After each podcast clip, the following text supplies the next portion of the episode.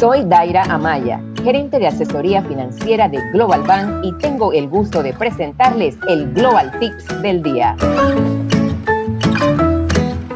Hoy hablaremos acerca del crecimiento y desarrollo financiero de los hijos. Este es uno de los temas más importantes en la educación financiera que le brindamos a nuestros hijos y que debemos inculcarles desde que ellos entienden el concepto del dinero, los ahorros y el presupuesto.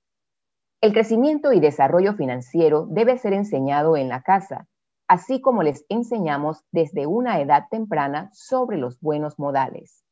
Lo primero que podemos hacer es entender que dependiendo de la edad de nuestros hijos, hay unos procesos que vale la pena priorizar para que vayan desarrollando sus capacidades financieras. La primera parte del desarrollo de capacidades financieras tiene lugar entre los 3 y 5 años del niño. En este momento de su vida es clave promover el autocontrol, regular los impulsos, las acciones y tener la suficiente fuerza de voluntad para buscar una recompensa más grande en un plazo mayor. La segunda etapa de desarrollo de capacidades financieras se da entre los 6 y 12 años, Aquí es muy importante iniciar el proceso de socialización financiera, es decir, empezar a hablar de dinero con nuestros hijos.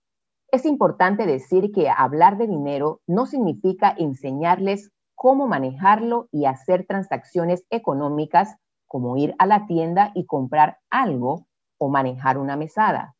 Este es el momento para el desarrollo de actitudes, valores y estándares que soporten su capacidad financiera y su bienestar a futuro.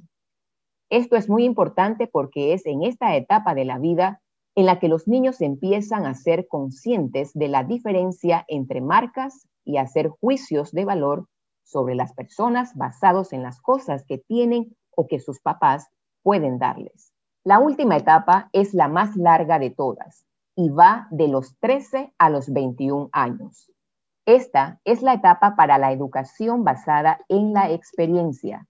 En esta etapa también es muy importante la guía de los padres porque es el momento de la vida en la que se desarrollan las habilidades de planeación, manejo efectivo de los resultados y se comienzan a tomar decisiones informadas.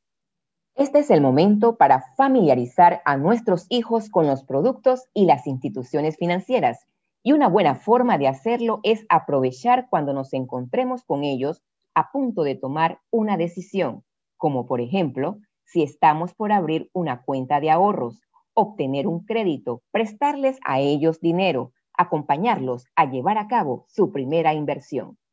Manejar nuestras finanzas personales siendo padres de manera responsable es la mejor forma de generar oportunidades para que nuestros hijos reconozcan y desarrollen sus capacidades financieras. Tener una relación cercana con los hijos y desarrollar habilidades que no son directamente financieras como el autocontrol, la flexibilidad mental y la planeación es una tarea que no podemos postergar. Empecemos a educar financieramente a nuestros hijos para que sean personas responsables.